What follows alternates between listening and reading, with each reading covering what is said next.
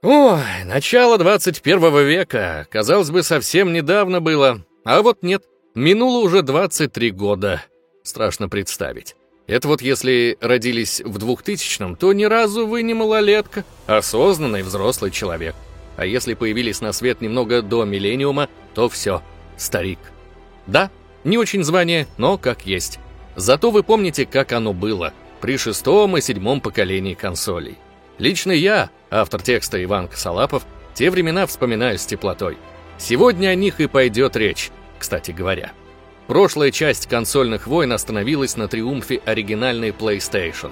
Поэтому в ближайшие 20 минут вы узнаете, как вторая плойка сражалась с первым боксом, каким образом Microsoft чуть не обошла накосячившую Sony и где все это время блуждала Nintendo. Сценарист уже назвался, за микрофоном несменный Антон Киреев, а за монтажным столом Денис Захарьев. Это вторая часть консольных войн, и мы говорим о периоде с 2000 по 2013 год. Проверьте подписку на канал, звякните в колокольчик и поехали. У нас припасена интересная история.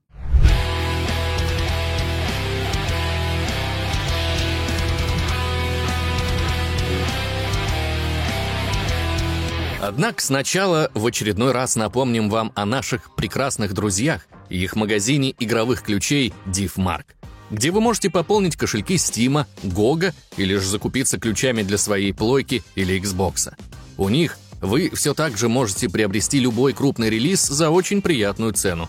Но и не забывайте о том, что здесь можно купить даже карточки пополнения для Nintendo. Недавно ребята сделали небольшой ребрендинг. Теперь русская версия сайта называется Case for Gamers. Не пугайтесь, это для большего удобства пользователей из России и Беларуси. Для других стран сайт остается прежним, так что мы этот ребрендинг только поддерживаем. Не теряйте времени, переходите по ссылке в описании и получайте скидку аж в 20%. Ну а теперь мы точно начинаем.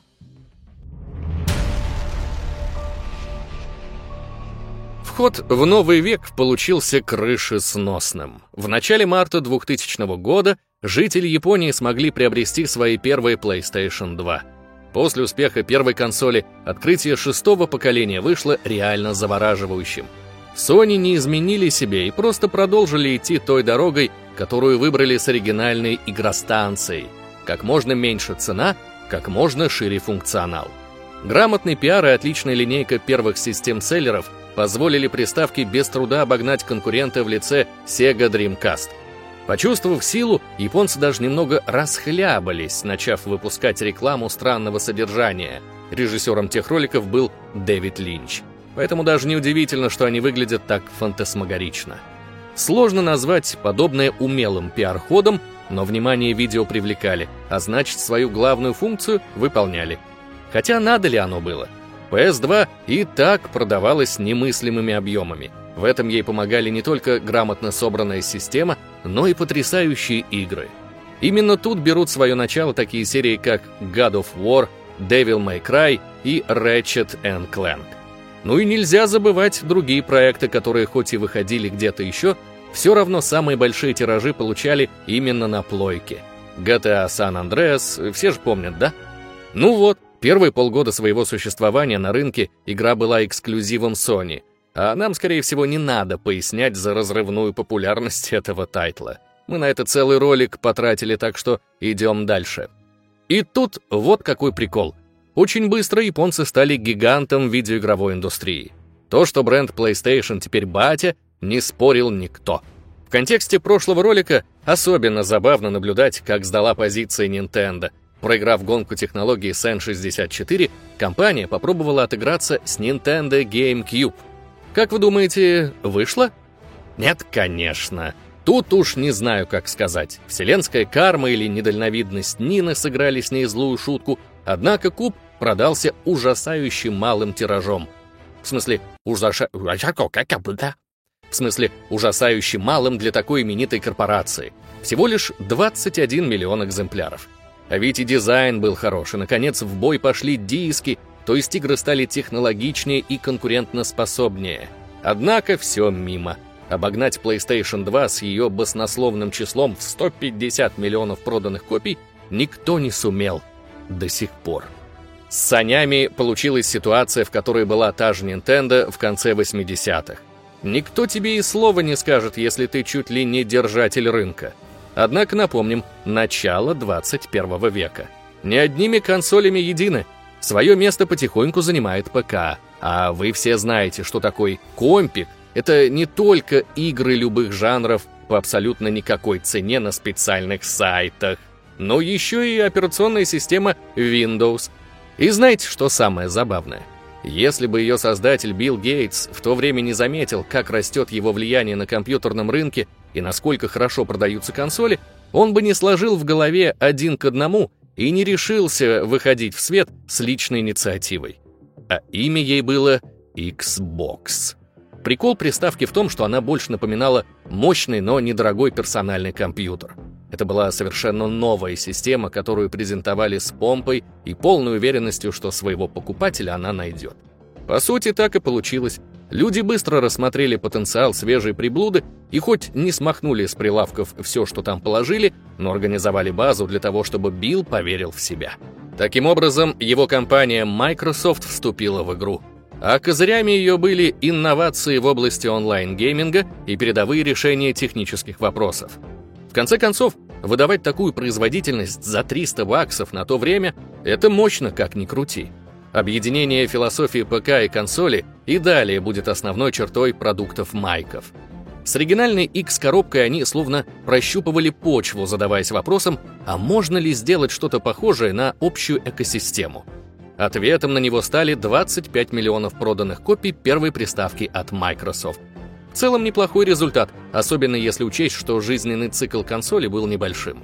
Выйдя в конце 2001 года, оригинальный Xbox пробыл на рынке лишь 4 года. Примерно в то же время, но уже в 2005-м, микромягкие запустили 360-й бокс. И вот поговорить про его противостояние с PlayStation 3 надо обязательно, ведь именно седьмое поколение — это кровоточащее сердце нового витка консольной войны. В прошлом ролике мы оформили историю предательства и успеха так, будто речь шла о паре влюбленных, чьи отношения переживали кризис, с которым не сумели справиться. Давайте сейчас сделаем что-то подобное и персонализируем компании, ведь таким образом рассматривать время между 2005 и 2013 годом удобнее всего. Итак, три героя — Соня, Майк и Нина. Первая к старту нового консольного поколения пришла однозначным победителем — она была мастодонтом, которого хрен кто и куда сдвинет. Выпустить две консоли и обеими перешагнуть планку в 100 миллионов проданных копий. Где такое видано вообще? Поэтому японский гигант не собирался что-либо менять в своей политике. У компании был кредит доверия и деньги для экспериментов, чем-то они применула воспользоваться. О результатах поговорим позже. Сейчас Майк.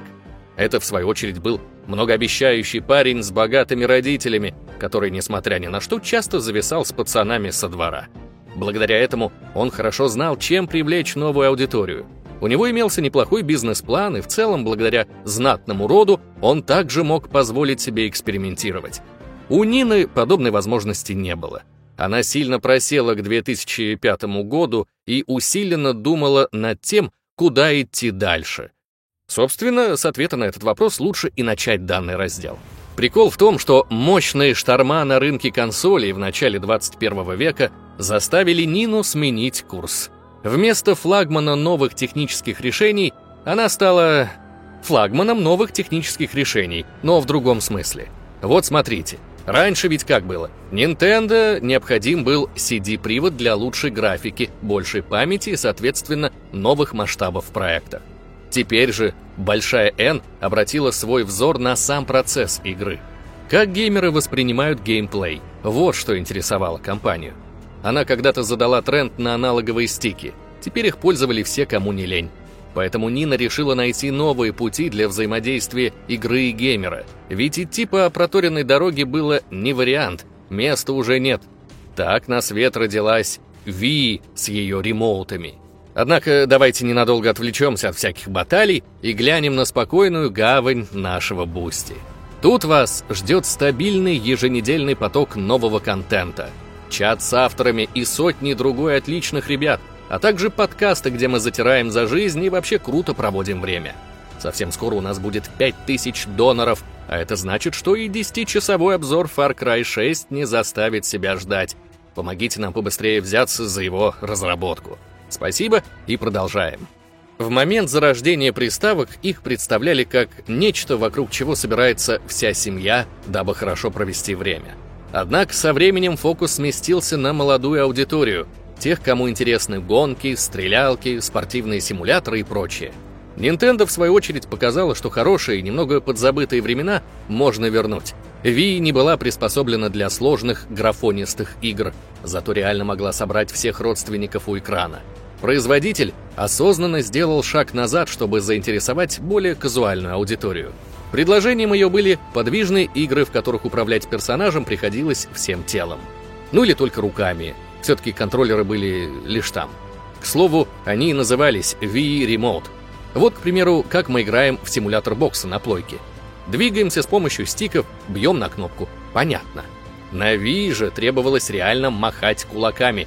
Эти белые палки отслеживали положение конечностей в пространстве, и когда человек сражался с тенью, в игре он прописывал двоечку противнику. Подробнее об устройстве приставки мы рассказывали в нашем цикле, посвященном консолям. Гляньте. Тут нужен итог. Нина потеряла себя, и шанс как-то поплутать в поисках у нее не было. Рынок резко изменился. Была жесткая необходимость меняться вместе с ним, предлагая решения, которых нет ни у кого. Пришлось полностью отойти от давнего концепта и искать новую идентичность. И ей это удалось. Дав пользователям реально новый игровой опыт, компания номинально вышла победителем в гонке седьмого поколения консолей, продав более 100 миллионов экземпляров Wii. Финансовый успех и понимание, что рынок застоялся, позволили в дальнейшем полностью перейти на модель «все бегут вперед, а у нас свой путь».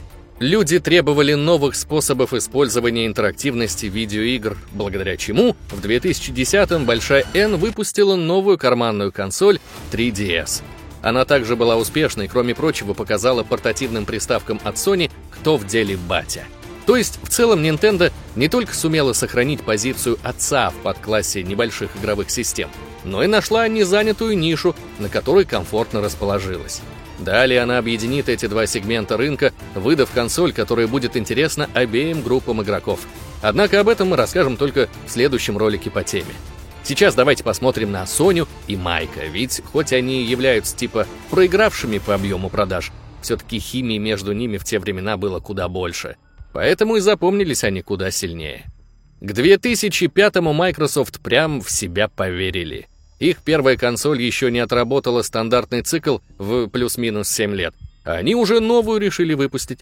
Называлась она Xbox 360. И на ее пиар никто не скупился. Масштабное шоу на MTV с Элайджи Вудом в роли ведущего. Регулярное появление в клипах или фильмах. Как я вычитал в одной статейке, создавалось ощущение, будто Microsoft хочет, чтобы каждый житель Америки знал об их консоли. И судя по первым продажам, они почти этого добились. Философия компании касательно приставки не изменилась с прошлой консоли. Это все такой же бюджетный ПК в компактном корпусе. Его простая и понятная архитектура шла вразрез с тем, что готовила Sony. Поэтому конфронтация виднелась даже на уровне устройства железяк. И стоит сказать, что с точки зрения разработчиков, Майк в этой битве скорее победил.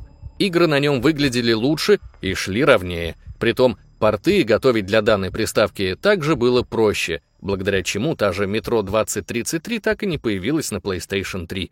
Билл Гейтс с командой проповедовали простоту и клиентоориентированность. Они дали офигенную в плане онлайна систему. Xbox Live берет свое начало с этой приблуды. Однако не все так гладко.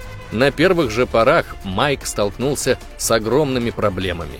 Имя им «Красное кольцо смерти». Об этом мы также рассказывали в цикле видео о приставках, так что просто чтобы вы поняли ситуацию. С одной стороны оказались Microsoft с огромным количеством неработающих систем, даром что дешевых, а с другой — Sony, у которой систему еще «поди пойми». Суть в том, что японцы в себя поверили, и через год после выхода Xbox 360 за 300 долларов в минимальной комплектации выдали свою плойку за 500 баксов. Как говорится, почувствуйте разницу. И геймеры чувствовали. Жжение чуть ниже пояса. Более того, подобное ощущала и Sony, ведь несмотря на ценник, каждая консоль все равно продавалась в убыток. Запуск третьей плойки чуть не погубил японцев, и от полного краха, по сути, компанию спасли только эксклюзивные проекты, цены на которые тоже кусались. Поэтому, кстати, в наших краях в те времена куда больше котировался прошитый бокс, чем PlayStation. Дороговизну консоли оправдывали революционным процессором и Blu-ray приводом. И с этим поспорить сложно. Все это реально было необычным и крутым. Но потенциал того же процессора удалось более-менее раскрыть лишь к концу жизненного цикла поколения. А привод понадобился только в 2007 году. На старте это все выглядело как что-то из разряда «не пришей кобыли хвост». Поэтому в самом начале седьмого поколения на ринге встретились два оппонента. У одного приставки в кирпичи превращаются, а у другого все просто как будто не для людей сделано – Взаимное развитие рынка превратилось в борьбу двух философий, где в идеале у каждой были свои плюсы или минусы, а на практике получилось, ну, как всегда. Конечно, к концу все с горем пополам выровнялось, но время было уже упущено. А ведь это жаль, ибо седьмое поколение, по сути, самое важное, и позже я расскажу почему. Вместе с тем, в погоне за личными амбициями каждая из компаний наметила дальнейший курс – так, вырваться вперед по объему реализованных консолей Sony смогла только благодаря политике эксклюзивов. Такие игры, как The Last of Us, о которой мы делали феномен, и Heavy Rain, помогли продать 88 миллионов третьих плоек. Майк сбагрил 84 миллиона своих приставок, что тоже немало. Он пытался играть по правилам японцев, но немного просел в качестве своих экзов. Зато неплохо внедрил систему Kinect, которая в дальнейшем чуть не погубила все видеоигровое подразделение. Собственно, помните тезис насчет проигравших? Вот его подтверждение, ведь Wii, напомню, продали больше 100 миллионов штук. То есть, как получилось? Соня и Майк вышли сражаться друг против друга, ибо предлагают более-менее схожий функционал и делали акцент на одних и тех же вещах. Технологичность игр, их драматургия и масштаб. Однако кое в чем они вклинивали свои идеи, дабы четко показать, чем отличаются от конкурента. Таким образом, были выявлены дальнейшие пути развития. И вот какую шутку они сыграли с каждым из бойцов, вы узнаете в третьей части. Тут же пока отвернемся от ринга и посмотрим в зал, ведь параллельно сражению Майка и Сони свои дела потиху проворачивала Нина. Поняв, что весь тот функционал, на котором она зарабатывала ранее, распределен между новыми игроками, Большая Н решила не ждать и уже в первое десятилетие 21 века нашла свой путь. И удачно нашла, надо признать. Но как весь этот коктейль повлиял на игровую индустрию? Давайте кратко обрисуем. Лично мне кажется, что период с 2005 по 2013 стал самым важным в истории развития современной игровой индустрии. Именно он определил лагерь двух основных оппонентов и отдельный хутор с альтернативой, на котором разместилась Nintendo.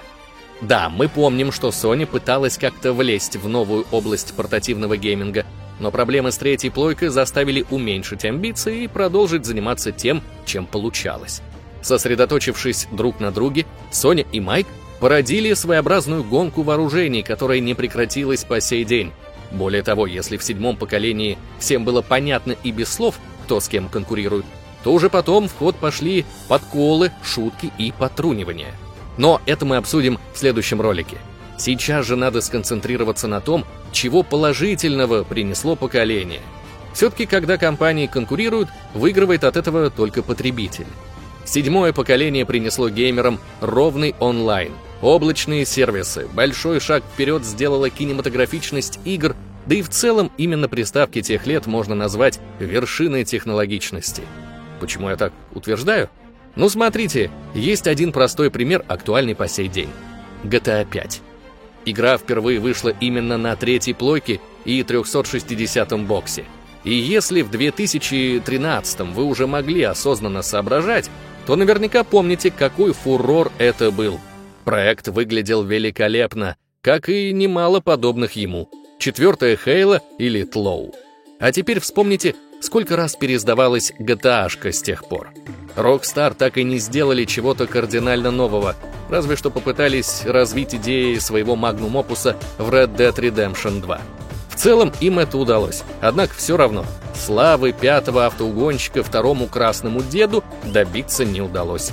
Будто пик творческих сил пришелся именно на тот период и на те мощности, которых хватило, чтобы игры и сегодня выглядели достойно. Только вспомните период с шестого на седьмое поколение. Вместо угловатых моделей игроки получили реально похожих на людей героев. С тех пор настолько большой разницы не было, а это что-то договорит. Более того, раздел рынка тогда ощущается как никогда именно сейчас. Если Май в какой-то степени уравнивает Sony и наоборот, то вот у большой N конкурента как не было, так и нет. Поэтому она чувствует себя крайне свободно и не стесняется творить дичь, о чем мы не раз упоминали в роликах на ютубе, а на Бусте даже видео, посвященное этому, выпускали. Подписывайтесь. Короче, создается такое чувство, будто рынок тогда стал своеобразной монополией Шрёдингера. Вот у нас вроде и конкуренция, а вот кусок, которым никто, кроме одного гиганта из страны восходящего солнца, и не занят. Короче, прикольно. Но то ли еще будет. Дело в том, что если в те года Майк и Соня враждовали, то на общественность это особо не распространялось. Однако в дальнейшие годы компаниям стал как-то по барабану и... Там... Нет, стоп. До того, что происходит ныне, мы еще успеем дойти. Не будем торопить события. Эта же глава истории консольных войн окончена. И, пожалуй, настало время говорить вам до встречи. Делитесь, как вам ролик. Пишите в комментариях, что вы помните из позапрошлого десятилетия, какие игры тогда играли и в целом не бойтесь навернуть ностальгии. Плюс не забудьте проверить подписку на канал и включенный колокольчик. Заглядывайте в наши соцсети ВК, Twitch, Discord и TikTok. Ну и, понятное дело, изучите в описании ссылку на нашу телегу, а также оцените свои возможности по поддержке нас на Boosty. Вот за последнее будем прям-таки благодарны. Ну а вы можете поблагодарить нас за искренние пожелания. Не болейте.